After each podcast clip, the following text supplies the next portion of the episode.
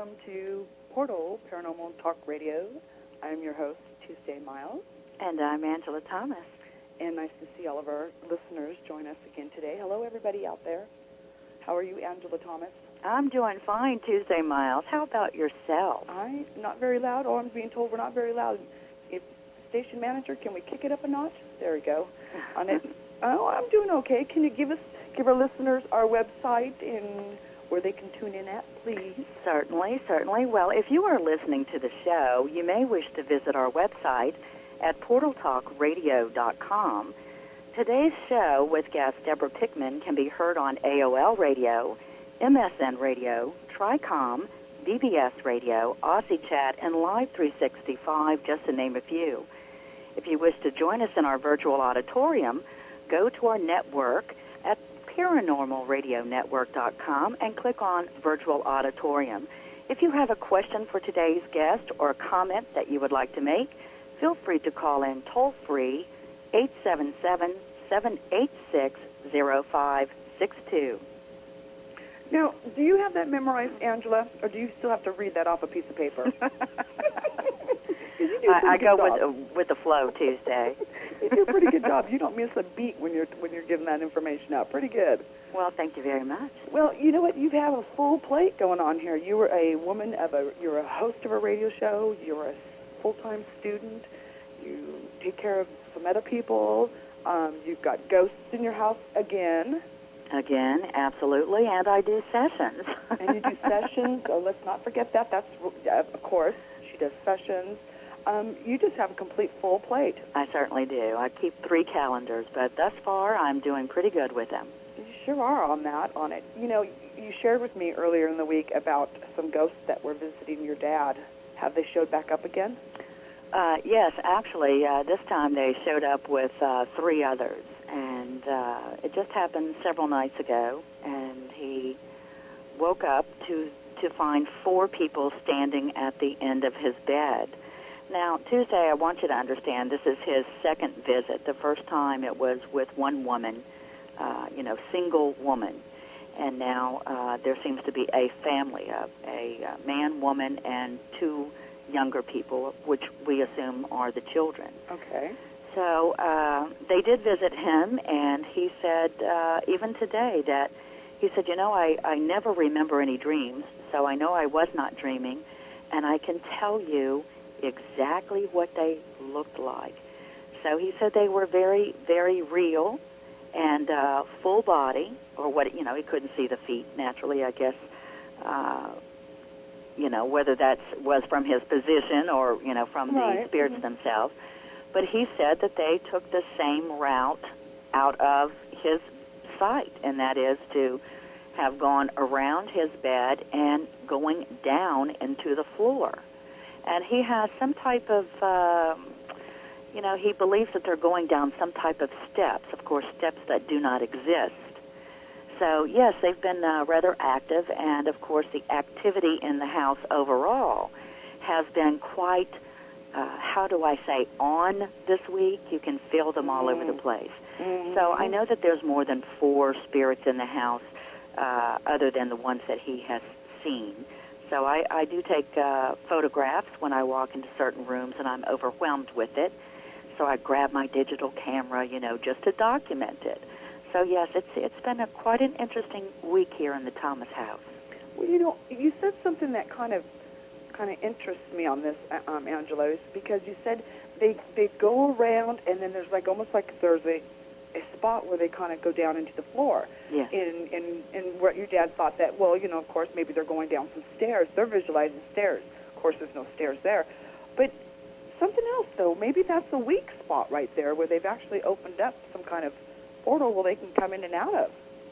You know, Tuesday, I don't know why I did not think of that.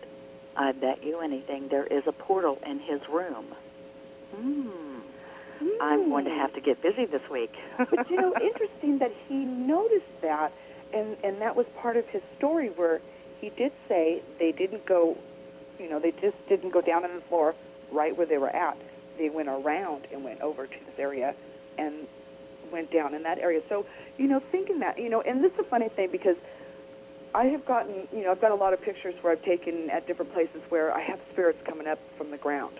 You know, they'll show just maybe their shoulder, their head, uh, and it's the strangest looking thing to see a head popping up out of the ground. Oh and my! You think myself, you know, you know, I mean, heaven above, hell below, you know, and they're popping up from below, and, and of course, that's just to me, that's just my wives telling that. But still, it amazes me that they can do anything and go anywhere they want to. There's no barriers. Well, absolutely. There there are no barriers for those in the spirit world, and uh, which is a good thing, don't you think? You know, otherwise, you know, it, it really wouldn't. Um, it really would not benefit the spirit or those on this plane if there were restrictions. Right. You know, but just imagine yourself. The fact is, oh, you know, well, I think I'll just pop under the ground. You know, I mean, and you know, and, and they have sight. We know that they can see us. They know they can see what they're doing. You know, but the fact is, is that they're traveling anywhere they want to. Go through a rock, go underneath the dirt, go underneath the grass. I mean, everywhere. Um, you know, that just sounds like a whole lot of fun, actually, to me. I mean, that I would really be enjoying going everywhere on it, and they do pop up everywhere. Um, I have a picture I took the other night um, in the kitchen, and they were inside my my shopping bag. And of course, the, the shopping spirits were? clear. Yeah, the spirit was. Right. You could see the picture as plain as day of this woman's face, and she was inside the shopping bag. You know, and whether she was hiding or she was just peeking out, but you could see clearly in the picture her face sticking out of the shopping bag. I just thought, Well, Tuesday, I hope that your primary physician is aware of what you do as a professional. I, you know what? Because I- otherwise, you know, I would say, oh, watch out, Tuesday, what you say. That's true. Very true. And you know what? I, I have to shake my head on this also too, Angela. You know, and I have to say I'm really grateful. The fact is, is that my doctor was the one that told me to go home and take pictures because I begged him, give me some medication, please. Some put me put me in a insane asylum. I'm crazy. And he and I brought him some pictures that I had taken, um, and I which I thought maybe might be something in it. He says, no. You know what? Go home and take more pictures. Something that you're seeing is going to show up in it. And so I did, and that's really how I started taking, you know, more and more pictures and everything. You know, I mean, mind you that the Catholic priest that I went and visited, you know, the, the second day after they pulled me out of bed, didn't believe anything I was saying. You know, in fact, he did come over and do a blessing on the house, and I remember that he had two um, nuns with him, and uh, they wouldn't even stay in the house. They wouldn't. They came in and did the blessing, and they were out the door. They went. Oh, no. They were afraid, and I, you know, and clearly, if they didn't really believe in, in what I was saying, why would they be afraid? They were. They didn't stay in the house. I don't blame her. I didn't want to either. Well, perhaps you should have sought uh, a priest in another parish that had a little bit more faith and belief in the supernatural, because you know the the Catholic Church does deal quite a bit with the supernatural, and that uh, that is really a huge line between the Catholic Church and other religious sectors. Well, you know, Angela, one thing that I was a little bit disappointed about is that they had asked me if my religion was Catholic, and I told them no.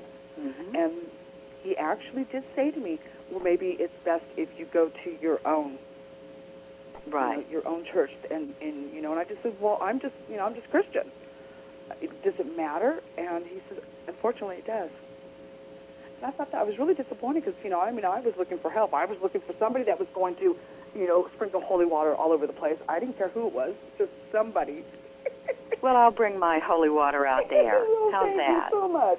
Oh, I appreciate that. well, I don't know if anybody else has noticed, but you know what? I, I really believe the fact is is that this last full moon that we had has really either weakened the veil, uh, has either given our ghosts and our spirits and our or whatever you want to call them, all the, all the mystical things out there. I really believe either that or it's given them a whole lot of energy because they have been very active all over the place. Well, the atmosphere is is beginning to thin, and will continue to thin till uh, the beginning week or by the second week of November. Okay. So you know, with Halloween coming around, and we of course we know the pagan traditions of Halloween, where they dressed in costume to Mhm. scare off potential spirits and ghosts that may have you know bothered them um, you know, this time of year was very active for spirits due to atmosphere. So, uh, you know, anybody that is sensitive, or even those that are not sensitive, Right. uh, should be starting to experience more and more things. True. You know, speaking of witches, we are going to have a very famous witch on our show, uh, I believe next week.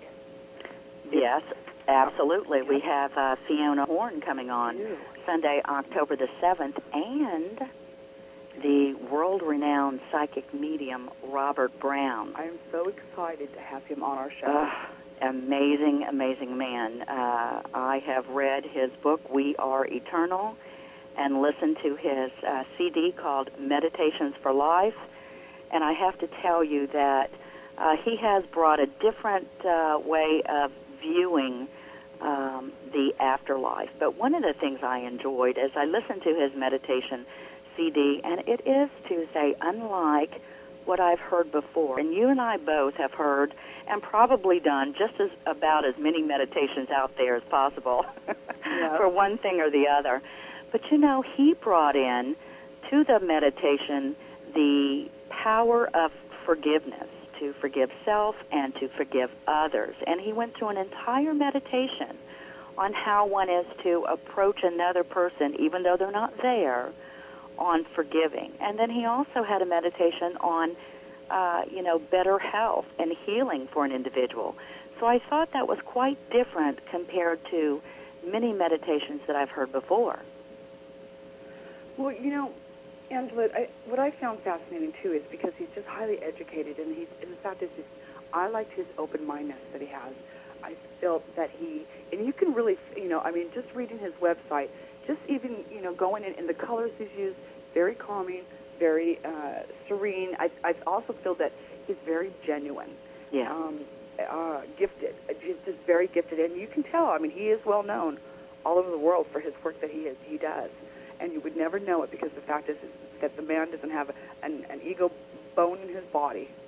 Very nice. Well, I'm man. just hoping to uh, get on one of the rosters to attend one of his seminars. oh, you know, he's going to be up here in Los Angeles, so I could, you know, I would I'd, actually I should sign up to go see him. Wow, you should. You should. Well, tell us a little bit about Fiona Horn because you know this is going to be the first time Tuesday that we have had a official witch. official witch, yep. And she does say, I am a witch. On it, she is, um, you know, she does consider herself Wiccan. She is has written 11 books. I mean, 11 books on the subject. You know, she pretty much knows everything about it. She's a, a singer. She has a band she's been in. Um, she's, I mean, amazingly enough that she's done a, uh, magazines. She's done modeling. She's a beautiful lady.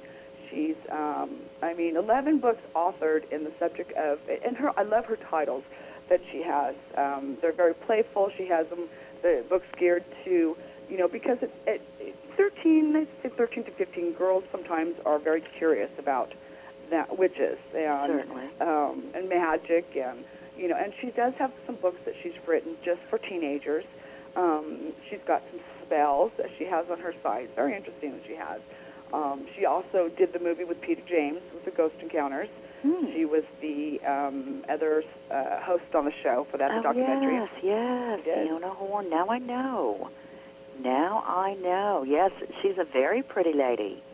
Very pretty lady. So, very you know, pretty she's- lady. She's just um, such a kind lady too. Very kind. I I met her in person when I attended Peter James's memorial, Mhm. um, and so I was you know I'm grateful that she's you know um, has the time to uh, come be on the show. She's going to be in Salem for Halloween. She's got some stuff that she's doing there, and, and I'm sure that she'll talk all about it. But I'm excited. You know, you know the fact is, is that when you get into spells, a lot of people, you know, they to think, "Oh my gosh, you do a spell on me," and you know they think of black magic. Well, it's not always about black magic. They have, you know, their intentions on what they do is in love and light.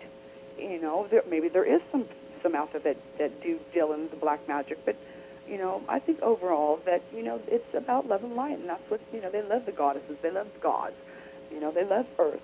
Um, they're very earthy people, I think. Well, you know that that does make a lot of sense. You know, the good witch, the bad witch. Of course, we learned that in Wizard of Oz, right? Yeah. But, you know, when we take individuals, and we know that some individuals like to control and manipulate others, and so if there is a witch out there that likes control and manipulation, certainly they will lean towards the darker side, whereas the person that is loving and, and high in spirit will look to do very nice, productive things with others. Well, I have to admit, Angela, I am not real educated on the Wiccan pagan um, or witches in itself. I, I really not, and I have to say, I. It's not that I don't believe in their their tradition. I'm going to call it a tradition. I'm sure she'll correct me, but that I I just am not there yet. You know, um, some some reason, you know, I have a problem with the fact is, is that you know, can spells really work? You know, maybe I have never seen one work myself. Maybe I've never done one. You know, um, I, I'm not sure.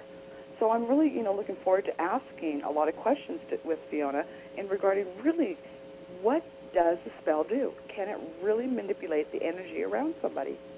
Well, you know, I do believe that spells work, and I am not an expert by any means in the Wiccan faith, and so we'll definitely have to ask Fiona. But if you know, if spells did not work, then there would not be you know millions of people around the globe that delve into uh, spells.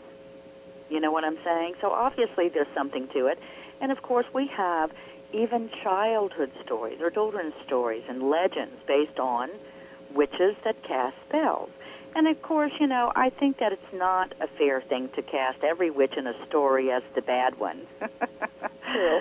but Agreed. you know, uh, you know, we'll just have to see what Fiona Horn has to say You know, about and, all and of I've this. also read stories where you know where they witches were burned because the fact is they were witches, but actually what they were is herbologists. They were healers, yes, and That um, and midwives. unfortunately they were healing people, but because the fact that they didn't understand how these people were being healed, um, they end up being burned at stake.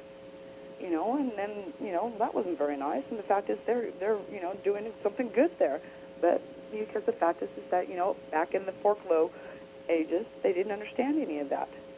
Well, you know, and also, also, you know, if we look back into American history, uh, history where the Puritans um, certainly were laying down very uh, heavy religious restrictions, it didn't matter if you were a midwife or uh, a herbologist, like you have said, but really it was a way of, uh, you know, controlling and manipulating the community because one had to fear their neighbors. Because if there was a spat between neighbors, it only took one neighbor to go to a board or those in the hierarchy of the Puritan community and say, I saw that person floating in the air. Well, you know, um, Victor just said something interesting in here, and I, let me go back to see where are you, Victor. If you believe in the power of prayer, this, then then same can be said about the practice of spell casting. Mm. Yes, and very good point, Victor, that you've made there. So we just can't wait to have Fiona on because I'm sure that she is going to, you know, at least try her best for an hour, hour and a half to educate others on what really witches do and what they're all about. Yeah, absolutely, and I'm I'm reading some of the comments in the virtual auditorium here, and Orica says prayer and spells are essentially the same. Okay, you know, I- you know, I mean, it's you're all, you know, it's the good intentions of, you know, that you're you're putting that energy out for somebody, you know, um, uh, and solace was it solace, solace. Do I say your name right, solace? Whether or not the spell is a good one or a bad one all depends upon the intention. I believe that too, of the one who sets the spell in motion. I, I agree with you there. Yes, every everything is based on intention, uh, you know, and we have to be careful about our thoughts. You know, those that may be walking around today thinking negatively, uh, you know, may not be aware of what type of prayer and what type of intent they are sending out. So we always want to, you know, keep in check our positive thoughts, and when we start to stray into the negative, that's when we need to come back and start all over again. But you know, I mean, let's admit it. You know, I mean, there's that person that's driving in front of you, and they are slower than Christmas. And every time that you get out of a lane, they get right in front of you. They're doing it on purpose. You mean there's? You mean it's bad for me to say I voodoo or I wish or I'm going to spell you to have a flat tire? Uh, yes, it is actually. You know, uh, it is. It is. Uh, you're just reacting to your anger and and frustration. However, you know what you send out is coming back to you. It may not come bouncing back to you at that very moment, but it will along the line. So, So the more that you put out like that, I would end up with four flat tires then. Huh? well, you just might want to be careful Tuesday, Yeah, I don't think I want. I won't do that. Okay, no, I don't want four flat tires. Okay, all right. Well, then I'll just I'll send her love. Send her love and gummy bears and on it. There you go on it. Well, we're going to take a short break here in just a couple minutes. Actually, we've got about two minutes left on it. So we got lots of questions uh, or comments coming in. You are only in trouble if you sow negativity with that one. Okay. Well, lots of comments that are in here in the virtual auditorium today. Well, good. My we favorite definitely curse is today. blessings is a blessing may you. Okay, that's nice, Gia. On it, a true witch knows and harm to none. Right, Linda? That's true. That's true. On it. Thank you very much. On it. Well, we're going to take a break here, and then we'll come back for a few more minutes after that, and we're going to bring on Deborah Pickman, which is from the Sallie House. If you have not been over to see her site um, while we're on station break, if you'd like to, it's www.thesalliehouse.com. Um, go read up on on the information that um, this woman and her husband had gone through with this house. I have to tell you, if there was a house on Horror Hill, this was the house. This house is haunted, haunted, haunted, haunted. And that's Sallie, S A L L I E Yes, it house dot com. Correct. Okay, good. We'll go. Uh, we'll go to break, and everyone visit the uh, SallieHouse.com site, and we shall return in just one moment. Okay.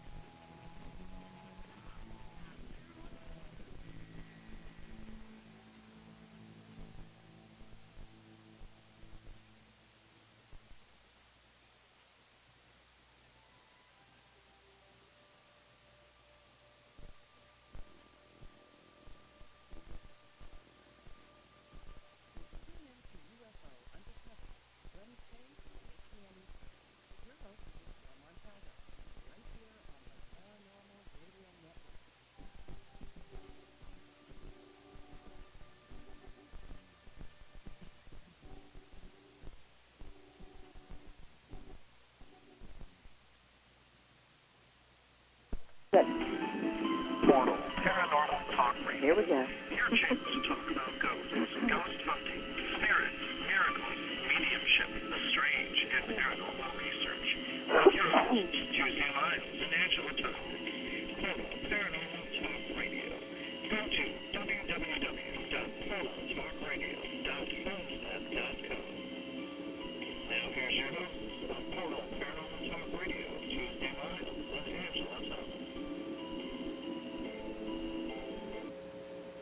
welcome back. Thanks for sticking around with us on it.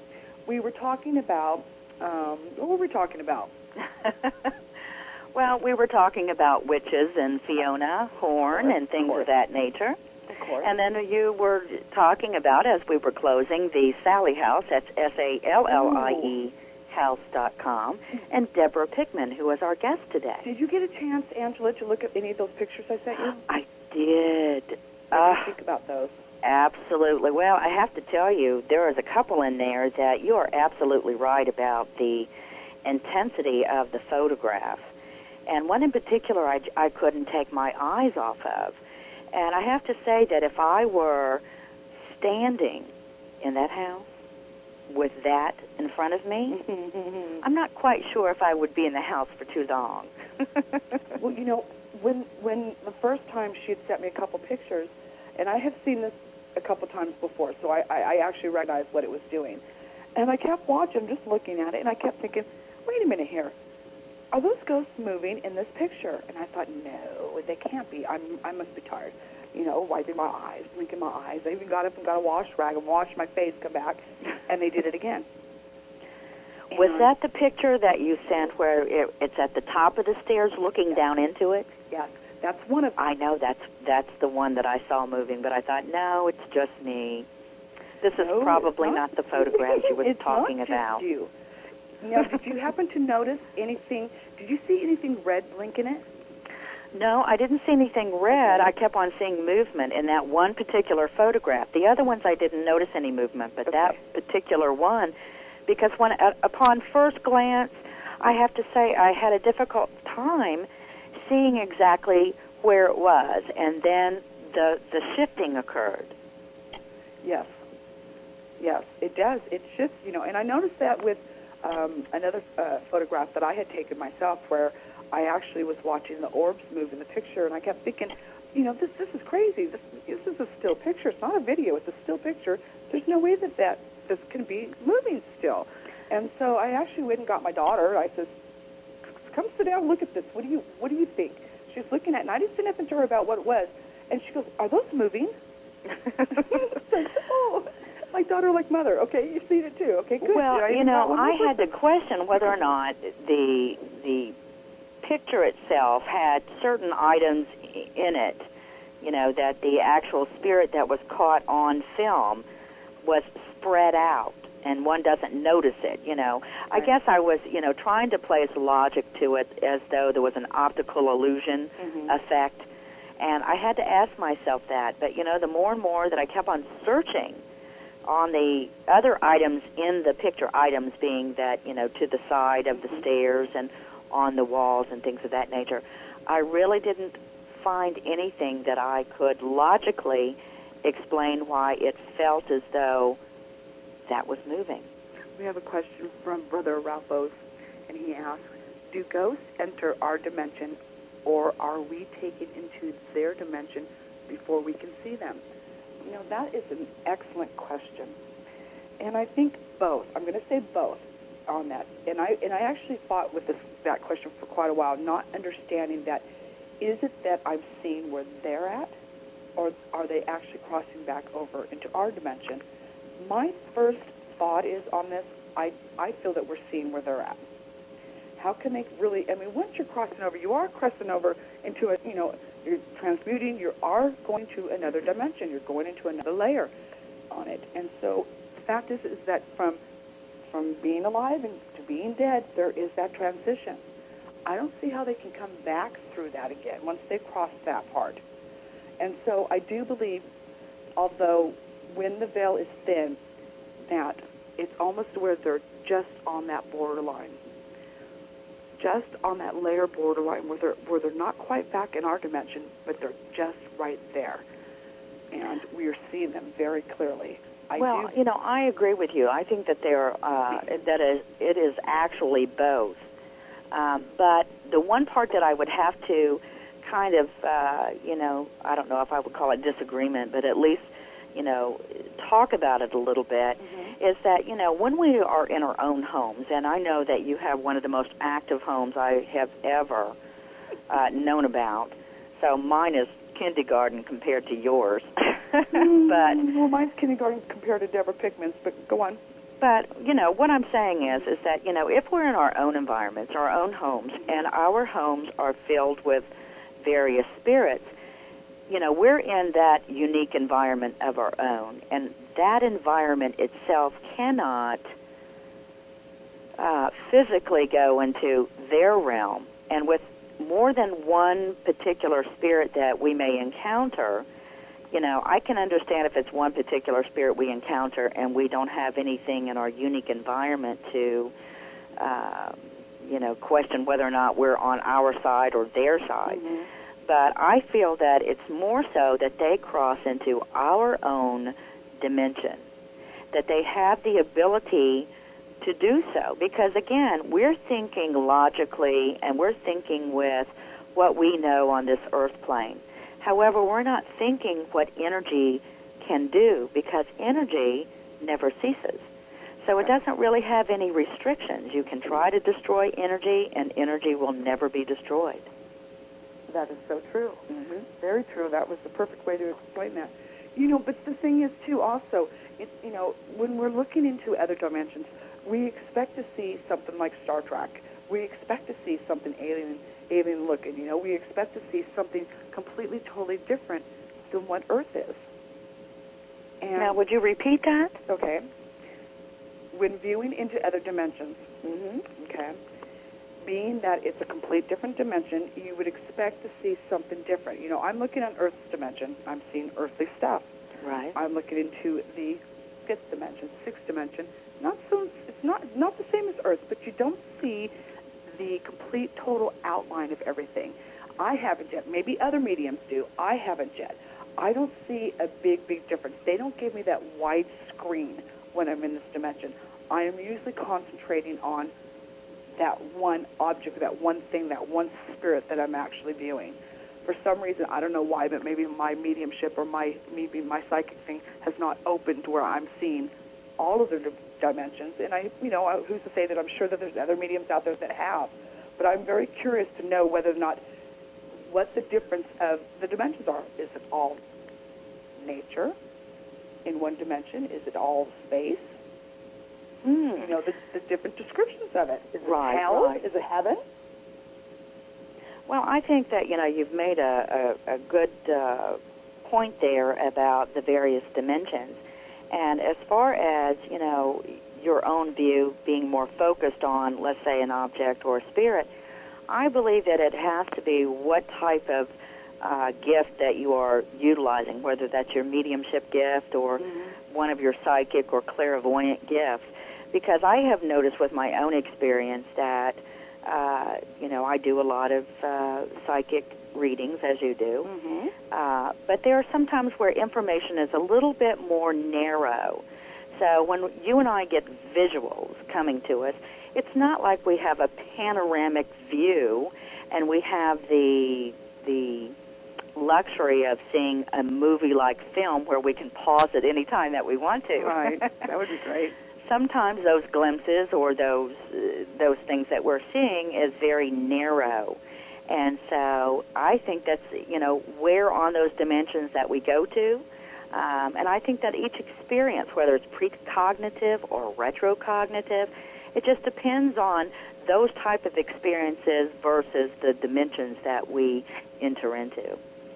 Well, you know, I mean, all this stuff is just, it just absolutely amazes me, Angela, that there's just such a thing as this. The fact is, is that, I mean, who knew? I would have never thought in a million years, I would have never even considered even thinking about our other dimensions until my gifts started being really noticeable. You know, and it's like, almost wasn't, you know. And I was talking with a friend the other day about these these dimensional beings that I that I have visit, you know, and they're very. I have to say they're very odd looking, um, and you know, and and I would say some would classify them, you know, not as the traditional alien, but the fact is they're alien to me because they don't look human, but yet, you know, what's there to you know to compare with? But I noticed that I do have this one particular, uh, and I call him a, a dimensional being that is spotted. Mm. No hair on it. You know, it's very clear as what it shows itself with, but it's very spotted. And so, you know, and it's, I've got a picture of it. It's just, I mean, and I've seen it quite a few times on Well, it. Let me ask you something, Tuesday. When you saw this spotted, I'm going to call it an alien, Yeah. okay, Something. uh, or being. Did you think at first, okay, this is an alien as in alien UFO, or did you think for a moment or stop to question, is there a spirit or, and I'm going to go back to the demon part, okay, right, and I know I how you feel about demons or your belief system in demons, Mhm. or was that a demon Mhm. that was trying to perhaps scare you? Well, you know, I mean, when I when I first saw it, it did scare me. Uh, you know, I mean, because the fact is, I wasn't. I've never. I'd never seen something as unusual as that was, and I, you know, I'm. I kept asking, "Are you here to hurt me? Because you really look like you could hurt me." Know, I oh mean, no, you really, never I mean, say that. It, it didn't look friendly. it didn't look friendly at all. Although, you know, I mean, of course, it didn't hurt me. I mean, it just kind of stared at me as much as I was staring at it. Um, and I was hoping that it was not going to open its mouth and talk to me because I was, I had no clue what was going to come out of its mouth. And mind you, this is this is goes on the first year that my gifts open, so I'm learning as this as this goes. Nobody gave me the manual, you know, you know, for my gifts when when they opened up. Nobody gave me a manual. I had no clue what to do with them. You know, but I'm seeing this is when everything's opening up. I'm getting where my sight is just is just in in. I mean, it's that in that virgin mode where it's just so new on everything, and you know, and here I'm getting all these ghosts, all these spirits, and they're I'm actually seeing into all these other dimensions, and I'm seeing these spirits that don't look like they're human, and they look almost like tribal. I would call them like almost tribal. Hmm. Um, Well, you know, one thing Tuesday that you know, I know that we have a lot of listeners that email us and ask various questions, Mm. but one of the things I did want to mention today, and I'm glad that you're bringing this up, for those that are are just now experiencing uh, psychic abilities or their uh, abilities in mediumship, or even not even delving into the psychic part, but rather going on, let's say, paranormal investigations and ghost hunts and things of that nature. One of the things I have to say is to be very, very cautious. You cannot be haphazard uh, around spirits because spirits do uh, tend to, depending on what type of spirit they are naturally, uh, they tend to bring a lot of illusions in there. So I'm glad that you brought up what you're seeing Mhm. uh, Tuesday because when I first heard about that, my first thought was, hmm, was that a spirit trying to trick you or a demon that was Mhm. trying to scare you, or was it what it was, and that would be alien? Well, I know that the first year I went through a lot of lessons, and boy, they were just given to me, uh, you know, left and right, uh, teaching me what you know my what my gifts were about, how to utilize them, um, you know, and, and and again, me trusting them. You know, I didn't trust anybody, I, especially something that was dead.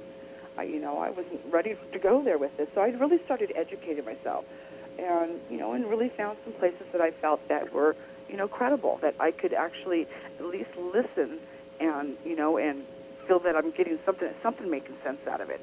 And I do believe that there I have you know there's been times in in one of my lessons that I you know and I've spoken about this before where I had 24 hours worth of, of hallucinations. They said you want to know what a hallucination is? We'll show you what a hallucination is. I don't want to So do that you would know the difference. now I know the difference on it.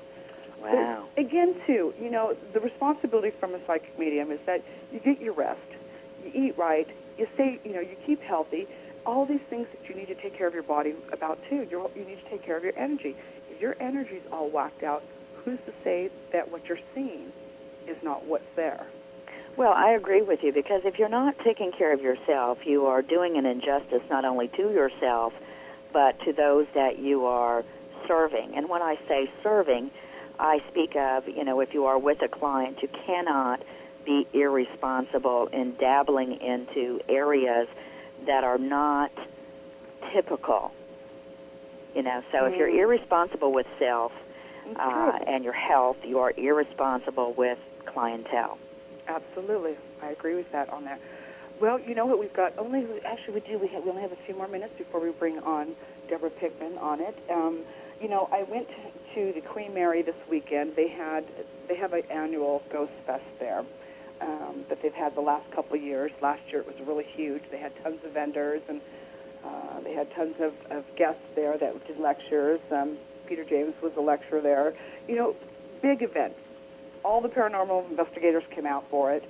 Um, this year they had it, and I wasn't sure though, Angela, whether it was because the fact of, of Peter's death or they just didn't have somebody organize it. But they really didn't have a very successful event. It was very, very small. Um, only four people who came showed up to do lectures. None of the vendors showed up like they were supposed to. Kind of disappointing, very disappointing. So maybe, hopefully, that you know they get over, you know, because you know people go to Queen Mary to see who Peter James. In fact, Exactly. he wasn't there. So I think maybe it could have, you know, maybe it has something to do with that. But they're having another one in December. So if you guys are not doing anything, buy yourself a Christmas present, get a ticket, come out and stay on the ship, have fun. Well, wonderful, wonderful. Yeah, I think that things will uh, probably straighten out uh, over the next 12 months on that Tuesday, where things are more consistent and very finite. You know, they have uh, their plans and orders, and they probably have a few more participants.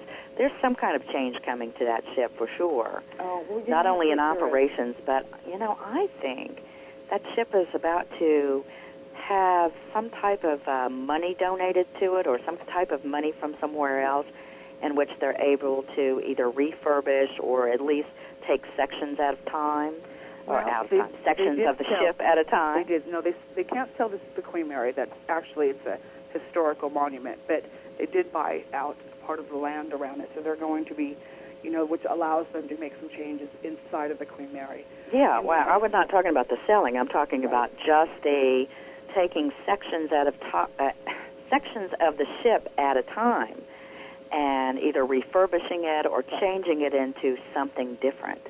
Correct. They, I'm sure they have big plans. You know, the only thing about it is that, and you know, mind you, the Queen Mary runs on, you know, people's, you know, going to see it for, for their tourists.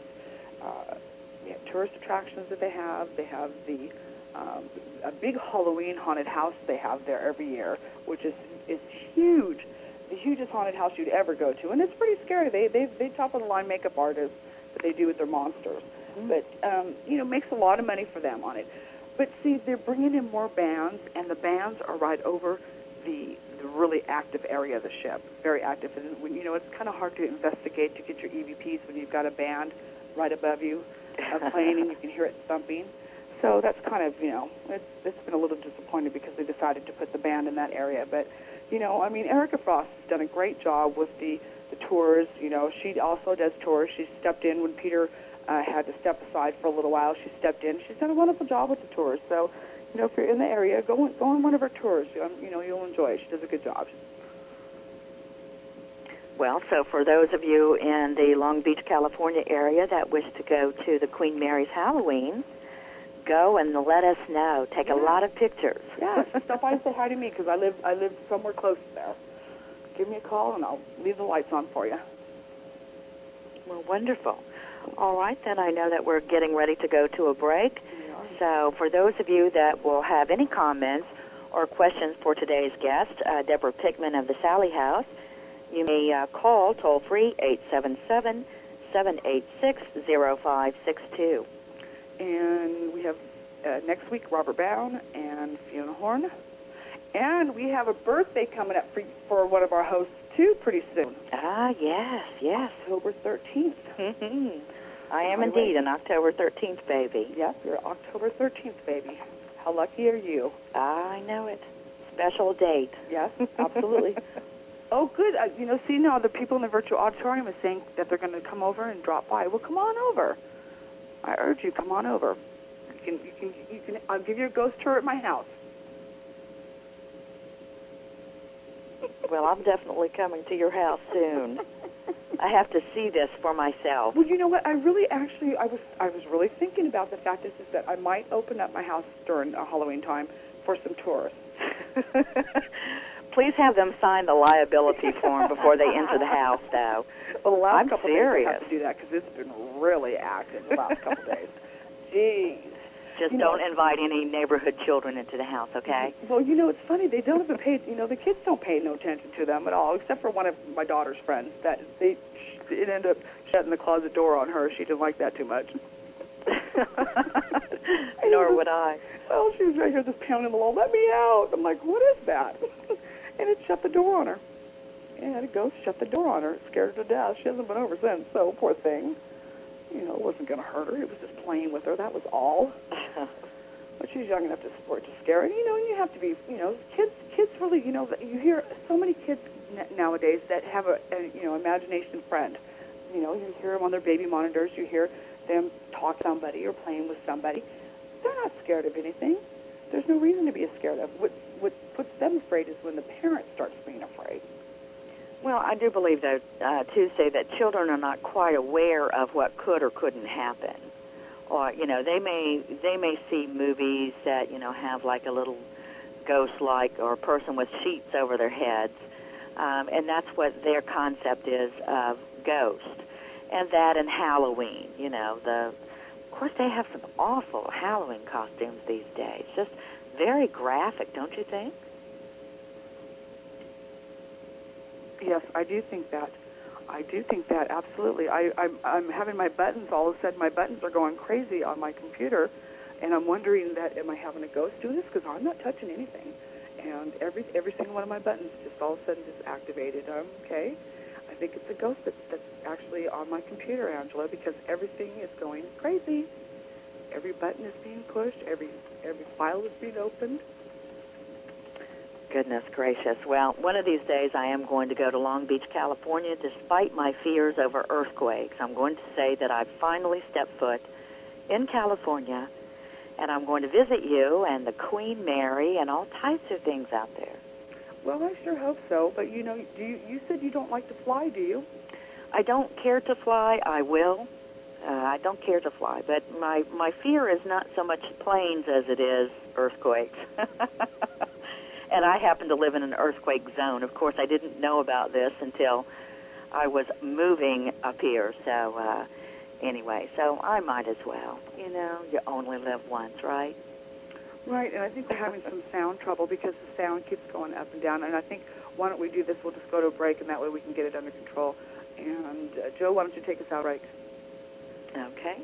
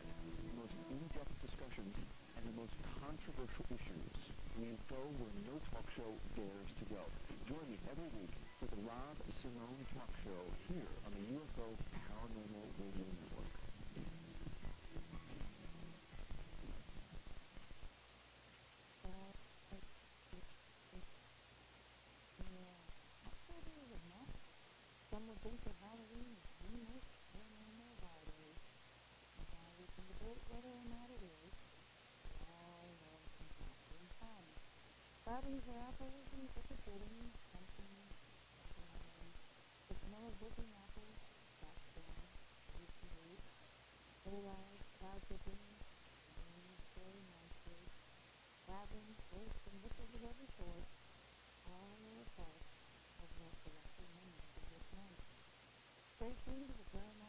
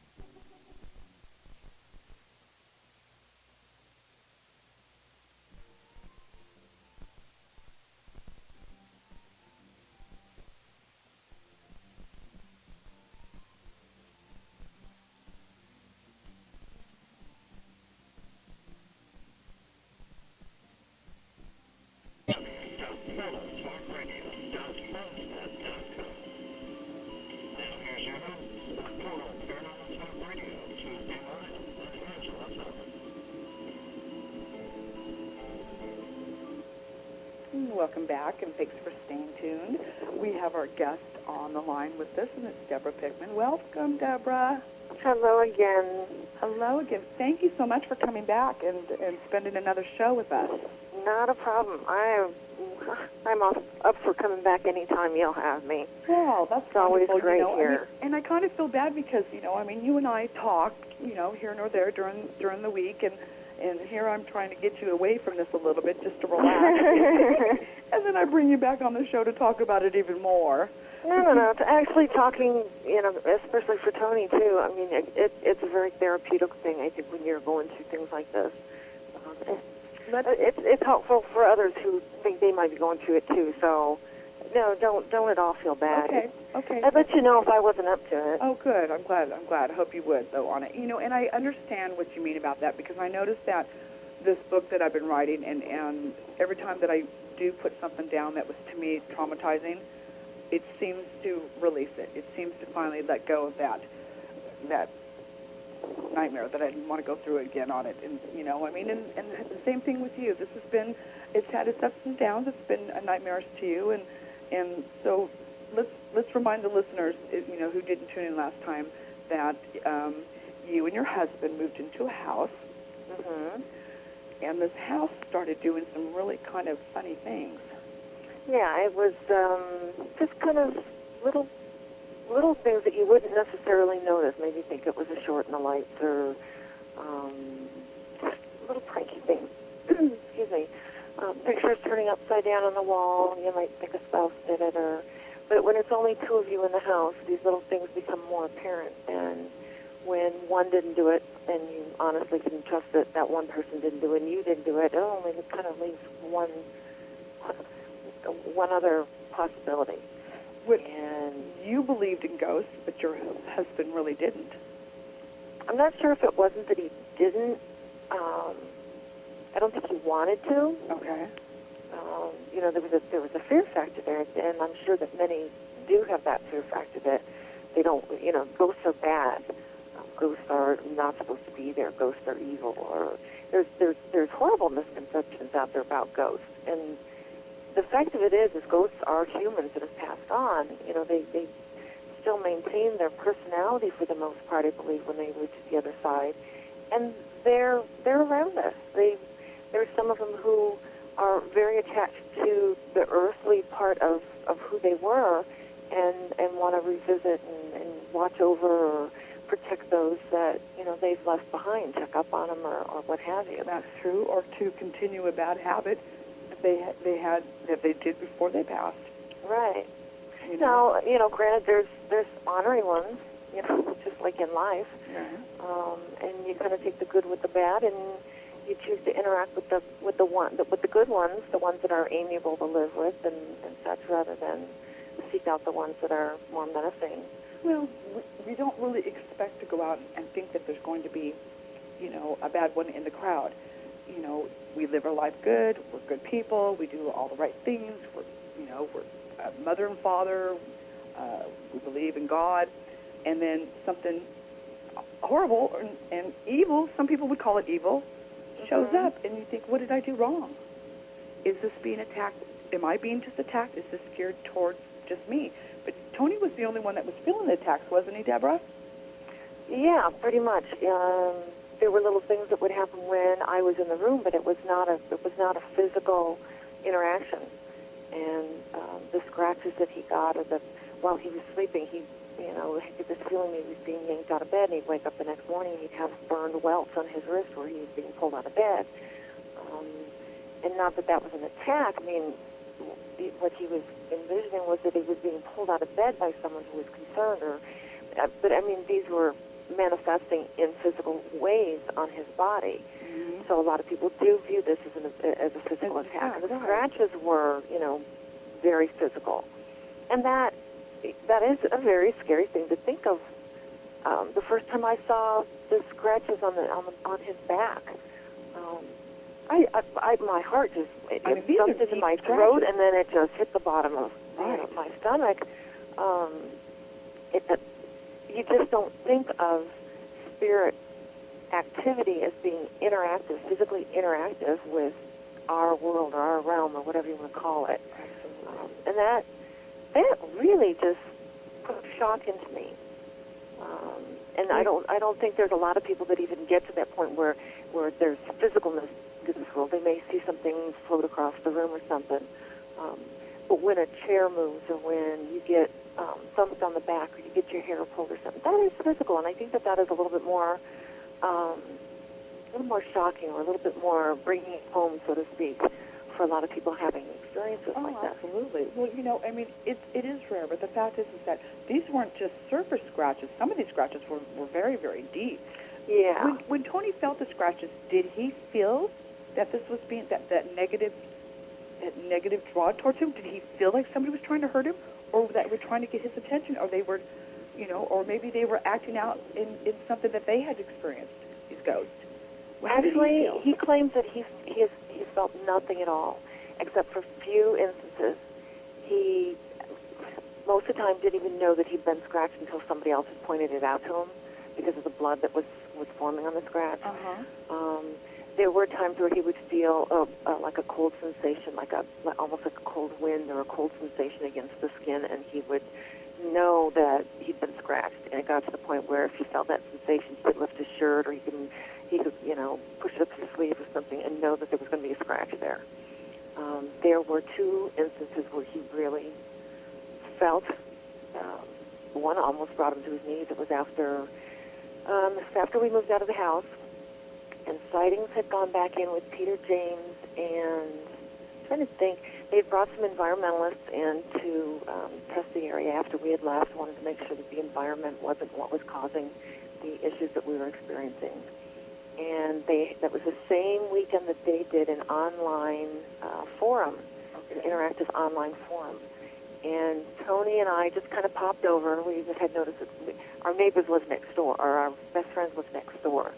So we popped in on them and realized that sightings was over there. So we, knowing the crew, you know, they'd come out so many times, we just kind of popped our heads in and, and said hi. And they were really glad, you know, to see us and excited and um, asked if we wanted to stay, stay for any part of an interview. And we thought, well, yeah, sure. Um, in fact, Tony was actually, that was the first time that he went without having his face blurred out. I mean, he went full frontal face. And when, because we had thrown up like a, a wrench in their their timeline of events, we were asked if we could, you know, leave for a little while, and they were going to finish doing the interview for um, so and so and set up set up this part, Was that um, was that and then ask us to come back. Was it Carrie Gaynor that you were that you were thinking of? Actually, Car- yeah, Carrie was there one night, and Peter was there the other night. You're right.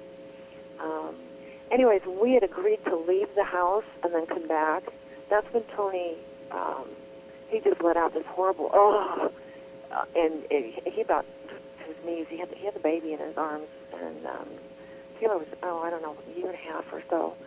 Um, one of the um, other sighting staff men- members actually ended up taking the baby from his arms because you could, I mean, Tony was just it was it was unlike any other scratch or attack that he had gotten, and very unexpected. But they were two very significant scratches across his backside, and they were almost like in a plus shape or something. They crossed Okay. each other.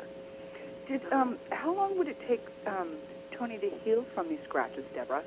Sometimes it would be, you know, the next day they would be virtually um, gone. Some Okay. of them, you know, were superficial and they would go quickly. But even the ones that were um, more significant would heal very, very quickly usually.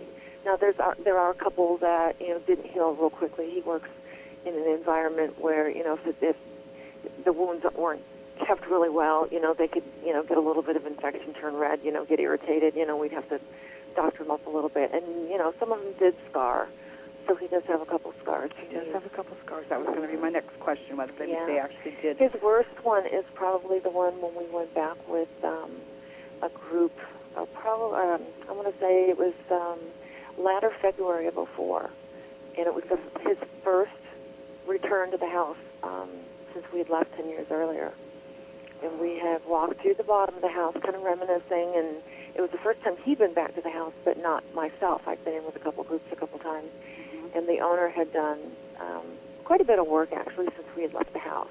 He had put new carpet in and new chandeliers. And so I was kind of walking with Tony through the house and pointing out all these differences and changes, and we were admiring that. We were, you know, Tony was reminiscing about what happened here and what he saw here and what he remembered at this point. And we walked through the bottom of the house, and we made our way upstairs, and we went into the master bedroom, and he was telling about some of the, you know, he, I think some of his worst experiences were in the master bedroom. And then we walked towards the back bedroom, and he, we stopped at the bathroom at the top of the stairs. And we were just looking because it was significantly different from um, what we had remembered it being when we lived there. Right. And as he had his arm up on, um, you know, the, the door jamb there, he was Okay. leaning on the right side of the door looking in. I was leaning on the left side of the door looking in, and I was just kind of looking at his reaction to, you know, what the room looked like. And um, noticed that there was blood on his arm, and I went to point it out and realized that it was um, bleeding quite quite well. Um, and it was quite deep. It was it was remarkably deep. It was probably it, it was more like a stab than it was any any cut or scratch that we'd seen prior to that. So we rushed out, um, rushed him down the stairs out the front door. We bandaged him up, looked to see how deep, you know, it was deep. We suggested, you know, him going to the emergency room, but, you know, he being the manly type, right. you know, I'll be all right, you know, just yeah. put a band-aid on it. And then he opted to go back inside. Um, and a couple of the investigators at, at that point were already upset that this had happened, you know, kind of on their watch, so to speak. Um, it, nobody ever really expects or wants him to get hurt when he's invited along or when we're invited along, you know, to be in with on their investigations. Oh, and when these things do happen, they really upset the investigators. And we had two of them inside the house just in tears because this had happened. You know, they didn't want this to happen. And then when Tony wanted to go back in, you know, kind of like getting, you know, bucked off a horse, he jumped back on. That's kind of how Tony probably felt. You know, this isn't going to get the best of me. It did once, and it's not going to do it again. So he ended up going back into the house, and he got a few scratches about an hour later on the back of his cap. I think we only stayed, you know, maybe a little bit over an hour.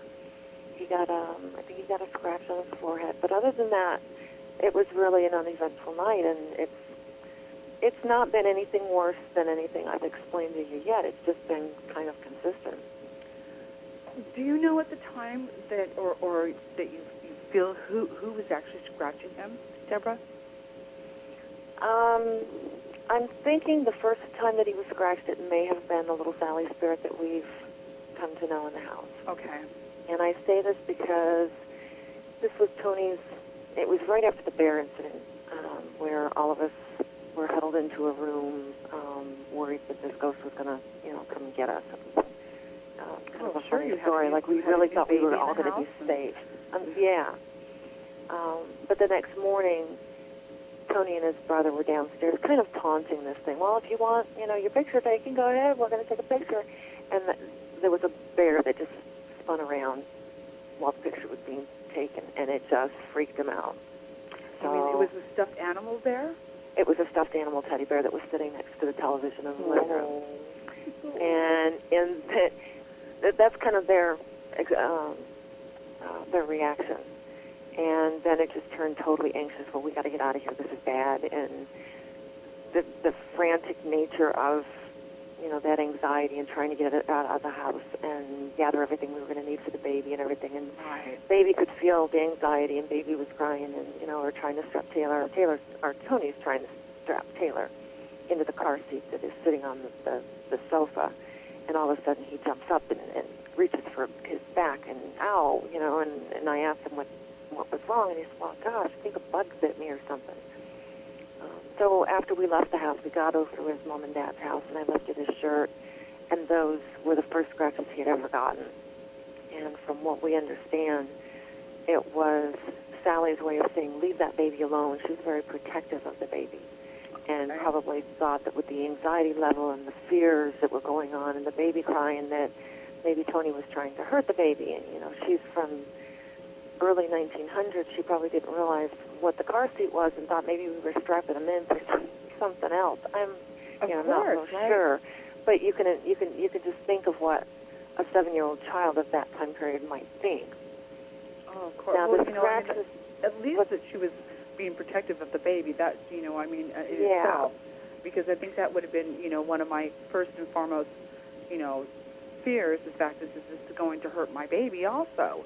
I mean, look what well, it's doing we were always husband. told by the psychic that was involved at that point that she was very protective of the baby and would do nothing to harm the baby, nor us. Yes, but the fact is, how much can you trust? In, you know, I mean, here it is. I, I know that she's very credible.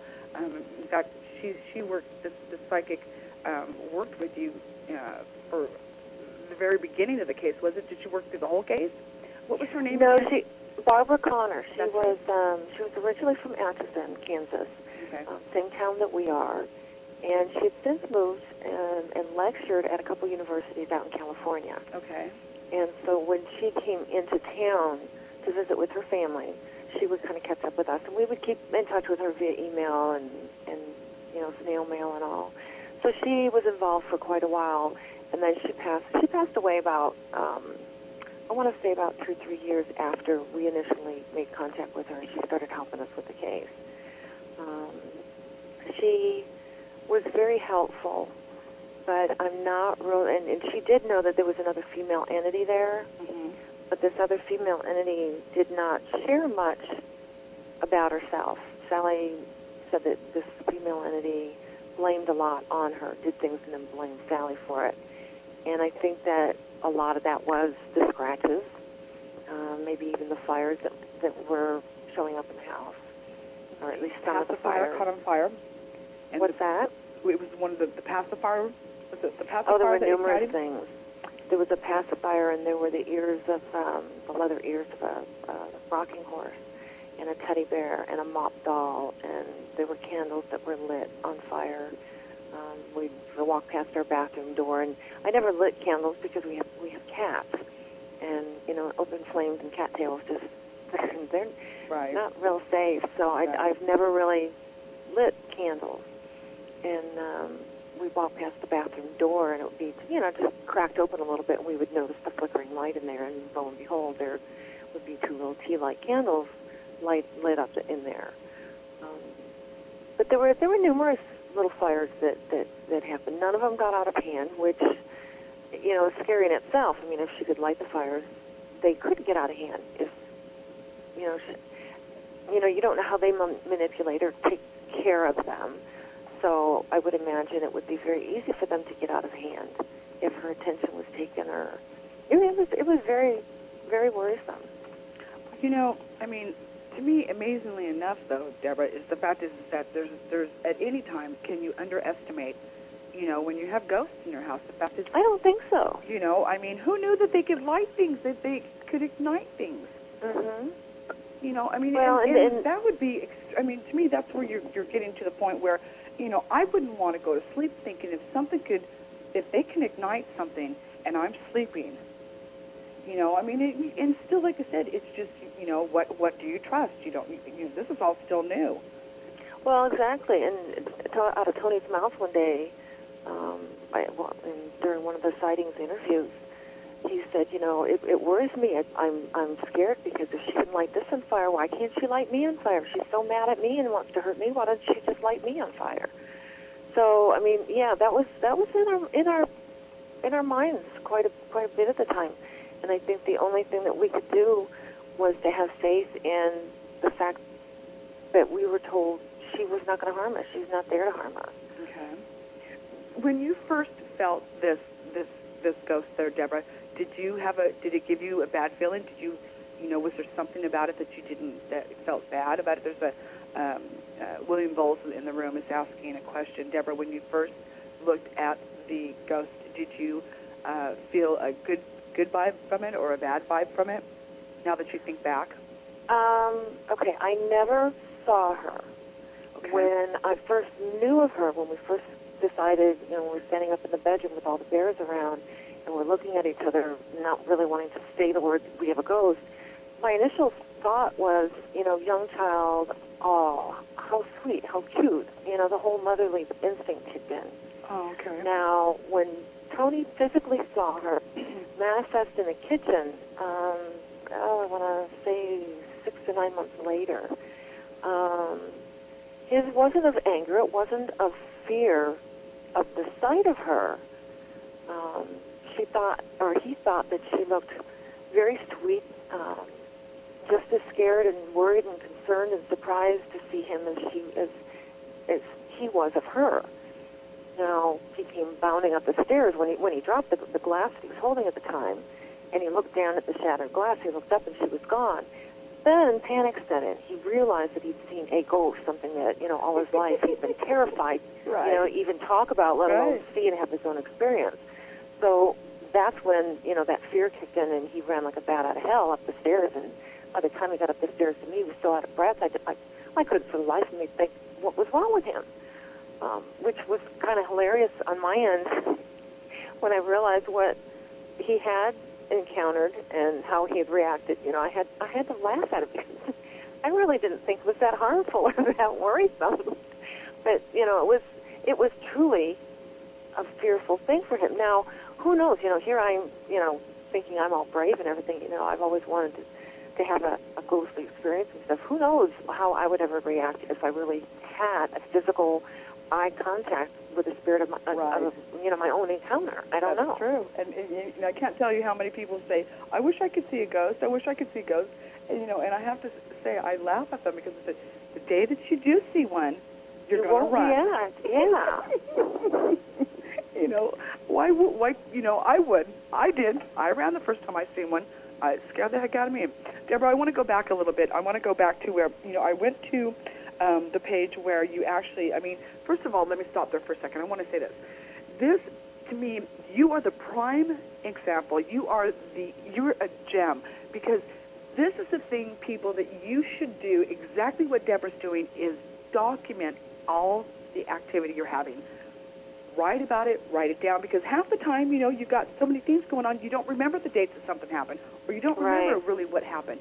But, And even it, not kept- not necessarily documented because you want to sell it somewhere. You yeah, not for that purpose. Only for the purpose of going back for the whole timeline of events because it can be very helpful. You know, along that line, of- of trying to figure out what's going on. and you've done a great job at this. And you know, and I have to say that you know, I was going over the site, and you, everything that you have down, which is very helpful. I mean, if if you want more information, if you want to find out really what you know the reason is why this is happening, you know, follow Deborah's example because she's done an awesome job. I mean, the research that you've done. I went back to where actually you did the research on the the area, the land itself. I mean, amazing information that you were able to get on this. I mean, you got back as far as um, well, 1901. Um, actually, a little bit earlier than that, 1801, um, the settlement of the land. I mean, I couldn't believe in how much information you have on here. Well, starting, but you know, there was a pattern. I started seeing a little bit of a pattern, um, Mhm. starting with 1872, and that was September 27th, and this is with the with the McPhinney, um, and I believe he dies. Two, Mhm. le- two years later, I noticed again that I think believe Charles James, he dies. You know, and then I started seeing it like you know, and then again in, in 1874, um, I think it's Catherine uh, or Richard R- Richard Finney, he dies in that same year. You know, and then it seems to jump. But you know, I kept trying to watch for a pattern on really because think about it, Deborah. Back in in, in that in that ages, you know, people didn't really, you know, they didn't move. They they bought the land, they built on it, they homesteaded on it, Mhm. and it, it just seemed that it went back and forth to a, you know a lot of people. I mean, it changed It did. Finney's owned the land. That, uh, I think they bought the land late 60s. They built on the house on it in 1872, and they owned the land until they left town in 1946. you, you know, and it seemed like, uh, let me go back and look and see, make sure who this one woman was, because she seemed to stay in there the longest. That she was in there for like 40, I think it was like 42 years. That she, you know, but, and I'm thinking, I wonder if she was experiencing any activity. That, you know, when actually did this start? After the death of, you know, and, and I have to say Joanne. Joanne to me was, was, I would say, if there was going to be a bully ghost, she might be a bully ghost. Well, and Joanne is quite a character. She is she is the dominant female spirit in the house, um, and she's also a little. Um, Cuckoo. we want to call her bipolar. Okay. Um, and we even think that she may have been psychic in life herself. Okay. and for some reason she has a, um, a desire to communicate with Tony. And I think she is responsible in part for some of the energy that comes at Tony. Now I have to say too that Tony's got some some interesting energy as well, and between Joanna's energy and Tony's energy, and what goes on in the house, it's hard to kind of define what belongs to who and who is responsible for what because there are such strong energies in the house. Um, it's also very hard to kind of define all this after the fact. I mean, we've been out of the house for about 14 years now, and to go back and try and figure out what the dynamics of the house were while we lived there is very hard because there's been so many people investigate the house since then. There's been so many people that have lived there since then. There's um, there's there's a pentagram on the floor, and who knows what was brought in since then from just investigators that have walked in, from people who have lived there. The dynamics have changed immensely. And so to go in and pull evidence from the house right now and trying to define what was there while we lived there, as opposed to what has come along since we've moved there, is is a, it's a little overwhelming and very challenging. Um, my my host Angela Thomas is asking a question. Uh, Mhm. Do the people who have lived there, do they stay there long? You know, and in, in as I was saying to um, Deborah, Angela, I was noticing, and I was try, trying to find a pattern on who actually stayed the longest um, in the house itself, or you know, on it. And it seemed that from 1958 to 1990, Ethel Anderson lived in that in the home. Um, yeah, let's see, go back there. But see, this has got to say, oh, you're welcome. She says, thank you. Okay. Um, is, was she the longest person that did live in that home? Was Ethel Anderson, uh, Deborah? Um, I want to say, yeah, she. The house has been used as a rental for a number of years, and towards the latter part of when the Finneys owned the house, it was used as a rental. okay. Um, I can't right off the bat think of when the last Finney actually lived in the house. But Ethel Anderson um, gained the house after the Finneys at some point, and her she lived there as a divorced woman. Um, and at some point, her daughter moved in with with her children, and they had a few things go on. One significant thing was a fire in the nursery that they had never been able to explain.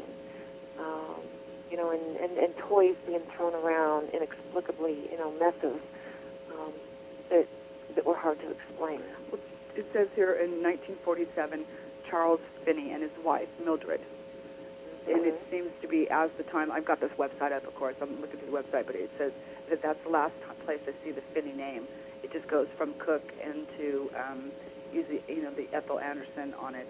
Um, and then it goes on to more of a current timeline where it gets into Mhm. 1990 on it. But amazingly enough, that it, it just seems that they, in, in that period of timing from 1882 through um, 1918, they actually kept deeding the house or the land. Was the land that they would would is would they sell the deed or they would just? Uh, Well, people- see, it's very confusing. I'm not very familiar with what the wording is and what exactly took place. Um, I've asked a couple people, and you're Right. right. It, it was deeded. It was um, put up under a warranty deed, or a, and some of it I think was to do work on the house. There was there was one point I think that that there was a significant um, improvement made to the house, and that was you know reason to redeed it or remortgage it or whatnot.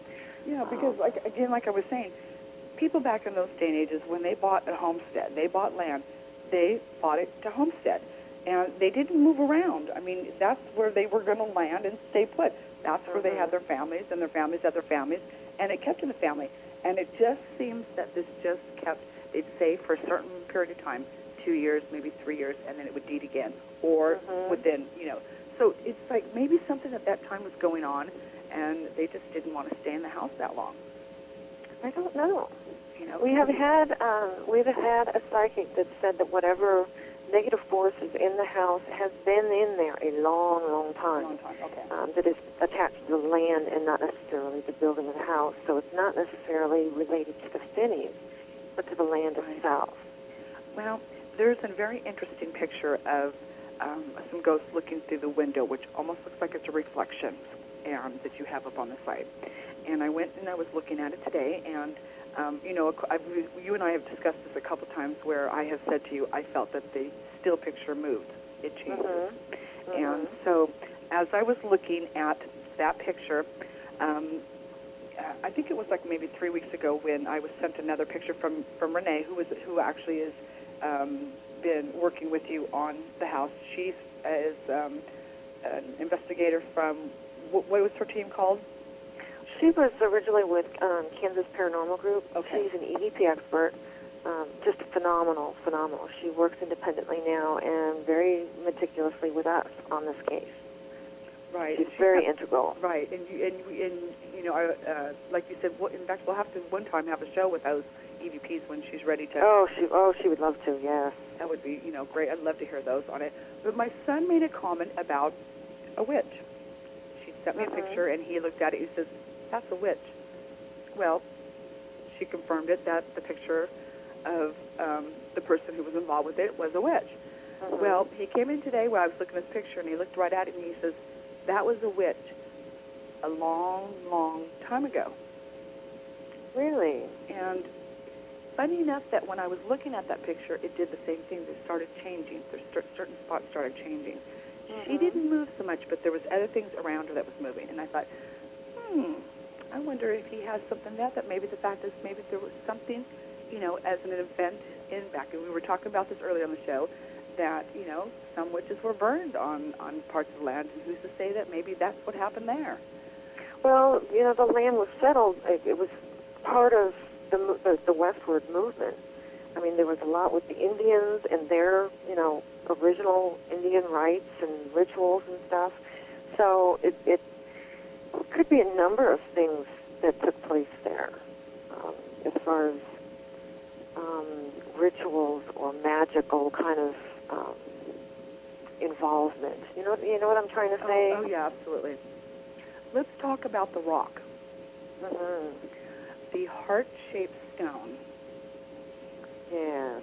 Um, gosh, this is it, this is hard for us to talk about for a number of reasons. Okay. One, it is a phenomenal experience that we ourselves as investigators never expected something like this to happen. And two, it was it led to a very traumatic experience. Um, the rock showed up through. Okay, let me back up just a little bit, try and give you guys a bird's eye view of, of where I'm coming from. Renee had a brother-in-law that died, and you know, being paranormal investigators, we like to know that those we know that have passed and they know we're in the paranormal, they're going to try and contact us. And we got what we thought was confirmation of communication from her brother-in-law.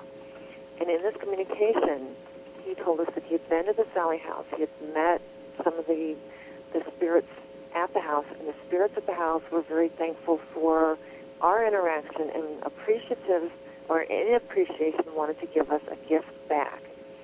Um, and we were told that when we got this gift, we would have to return it to the house. Um, it was told that this gift was going to be just for our small group, meaning Tony and myself and um, Renee, and that in getting this, it would be confirmation and val- validation for the work that we've done all these years. Of course, we're excited. We're wondering what it's going to be. Um, also, earlier, prior to David's death, Tony got um, some kind of a communication on a rock that was used as a, in a ritual um, by the entity, Joanna, female at the house. Okay. So when this rock showed up that following weekend, when the three of us were all together, we were actually celebrating the Amelia Festival downtown here. Um, it showed up in um, Renee's purse. It just We, we, showed it- up in we, her purse. Well, it, we went down. I didn't take a purse with me. He did. She carries everything in the sink in her purse. Um, kept her with her the whole time. Um, and Tony showed up a little bit later, and we watched the fireworks. And on the way walking back from the fireworks, Tony was told that we had the rock. And we wondered, you know, we're checking our pockets. We're thinking small rock. We're thinking like pebble size. So we're checking our pockets or, you know, our bags that we had per- made purchases in um, down there. We couldn't find anything. We get in the car and we get all the way home, and they're saying she's got the rock. Now, she meaning one of us females. There were only two. It had to be Renee or I, and still not finding anything in our pockets or you know in the car or anything. Um, they told us it's in the bag. Well, the only bag that we really had left that we hadn't checked was Renee's large purse. So she sets it on the dining room table and she's pulling out, you know, all these different things. And lo and behold, the next thing she pulls out is this almost, it's a small fist-sized rock, heart-shaped rock. Okay, let's stop there, Deborah, because you know what? That's the part where I would have started freaking out. We did. Instead, this thing shows up in my purse, and you know, no one else knows about it. Uh, it just shows up. Yeah. Know, I mean, I think that's where I would have probably said, "Okay, I think I've had enough of that," and you guys Um, didn't. Well, no, we sat there probably till I think it was close to three o'clock in the morning, trying to figure out the significance of this rock. We felt um, it, Renee's ears kind of almost popped. They, um, she said she felt like she was underwater. She couldn't hear um, very well at all, and this this went on for days. Um, but the whole time while we were sitting there, we felt that there was, you know, a lot of spirit around us waiting for us to understand why they gave us this rock. Mm-hmm. You know, we were trying to figure out the significance of it. Um, a lot of Tony's portraits uh, we we came to realize because we're going we're going back through all of our evidence. We're you know it's all scattered on the table, and we're looking at you know drawings that Tony's done of the Sallie um, house figures or you know visions or, or um, uh, dreams that he has, and each one of the signatures in his signature there's a little heart that the, the, the, the T is made from. Um, and so we put significance there, and we're like, oh, what is this significance, and what does this mean? And you know, we we thought from everything from reincarnation to, um, you know, some sort of another connection, you know, with Tony, and I mean, our heads just whirled that night. And you know, when three o'clock was rolling around, we were all pretty darn beaten, probably thinking way off the deep end. And so I, I sent the rock with Renee because I figured that, you know, she records in her home, and if she was going to record in her home, it might be helpful to have the rock with her so that, you know, she could have the, the energy of the rock and who it came from and those that she communicated with on a regular basis might be able to help if pick up the energy or, you know, just kind of help give us some information on it. Um, and she was, I would say, almost deaf for the next, you know, three or four days. And she could, she said it was like trying to hear underwater. Everything was muffled and horrible. It would let up for, you know, a short time, and then it would, it would be back again. So she said it was horrible feeling. So you go to the house to leave this this this rock. We do. We go to the house to leave the rock. We decided we were going to take the rock back, find a safe place for it because we didn't know where to put it. Um, and then we would leave. And we also brought some other gifts to leave. Um, we we left the house for about four hours, and we came back to check to see if the rock had been taken because this was supposed to be such a significant thing for us to return it. Okay. We thought it was very important for them, they would take it back. Um, come to find out, the rock had not moved from where we had placed it. And within a 20-minute period of when we were in the house, um, Renee was trying to record in the room that we had left the rock. It was the back room. And Tony and I were in the, the master bedroom. I was smudging. I wanted to cleanse the house and, and leave a good air in the house before we left. Um, wanted to have a protection around us, good feelings. Um, while I was smudging one of the windows, I happened to turn t- towards Tony because we're always, you know, trying to keep tabs on Tony to make sure he's all right. Um, I see he, he was standing about a foot and a half, maybe two feet inside the doorway of the master bedroom, and I see him lifted off the floor and thrown about four foot backwards, whereas he hit the um, the door, which in turn hit the wall. I let out a scream. Um, he laid against the door, um, basically unable to move or speak. I can remember, you know, calling his name, Tony, and wanting some kind of a recognition from him that he could hear, you know, that, you know, that he was all right. And Renee really didn't, you know, none of us expected this. So Renee didn't like rush from the other room. She just thought, you know, somebody lost their balance and hit, hit the door. Or, um, she came around the corner to find, you know, him on the floor, and she's chanting, you know, in the name of God, leave him alone. And um, eventually, he is able to get up, and he talks about how it felt like he was being tasered while laying there, and that he did not have any control over his muscles or his ability to use them or to get up off the floor. And we, when he did get up, we sent him downstairs. We quickly picked up. I mean, it, not, it, it hit him so hard it knocked his boot off. He had a work boot on. It, it, it, he came right out of his boot, He came out of his boot. The boot was still laced up. and this is like a work boot, like a man's This work is a boot. work boot. It comes up, you know, past the ankle. Then it had to hit him pretty hard there, Deborah. It nailed him. Yeah, it it was the most unbelievable thing I have ever seen or experienced. It scared it scared the hell out Scared of you? I, all of us. I would have Um, left a puddle on the floor on that. On well, I, I- didn't do that, but I did let out a, a scream, oh, and we got out of there as quick as we possibly could. Um, and there's there's pictures on the website um, that will show the the marks that were left on him when we left the house. We actually drove around a little bit because my children were at home and we didn't want them to see us in the panic state that we were in because we were all really, really upset. We called our uh, counterparts in Chicago um, and asked them to send Reiki energy, uh, healing energy, protective energy, so that um, we could regain our center and our grounding. Um, and we drove down to the waterfront to, be able to calm ourselves.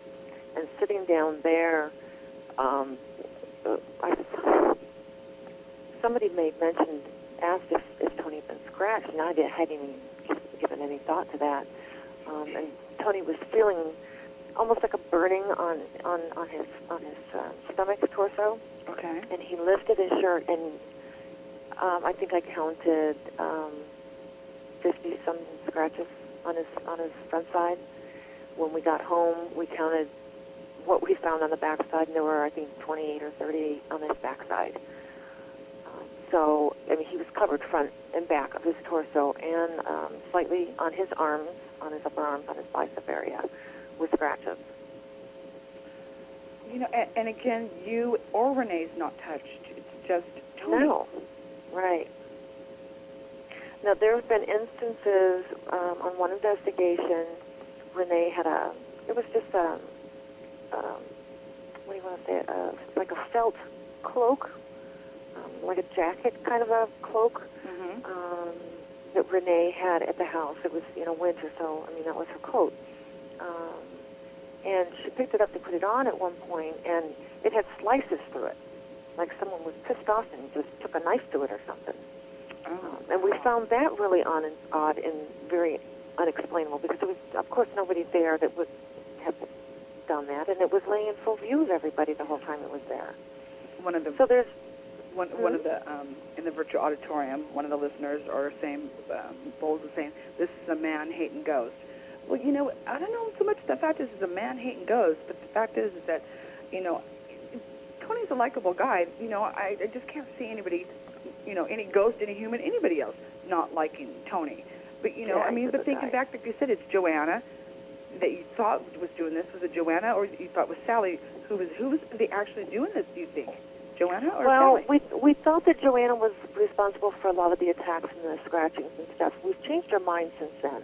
We think that there was a great under, misunderstanding between the spirit realm and our world. Okay. And we think that um, Tony has psychic abilities that he was not aware of at the time, and that those psychic abilities were kind of seeping through or flying through into the other world and wreaking havoc there, and they were in turn trying to protect themselves or whatnot. Um, Let me ask also, you. Oh, go ahead. Go ahead. Finish. no, I was going to say um, in in in like a reply to the hating ghost. I'm not really sure if it is that. What if it was a reincarnation factor issue? What if it's Tony's energy that somebody has something against? Um, you know, a portion of him, um, a portion of his energy that resembles something else. And like you said, Tony's Could a be. real likable guy. He's, Right. he's you know, he'd bend over backwards to help anybody out of any kind of a situation. There's times where I have to tell him, you know, well, you know, you don't have to help everybody. You can say no once in a while because it, you know, it infringes on our life and you know our plans and, and, and things. Sometimes he's just he's he's just a great guy. I mean, yeah, he's my husband. I'm, I'm going to say that, but he really is.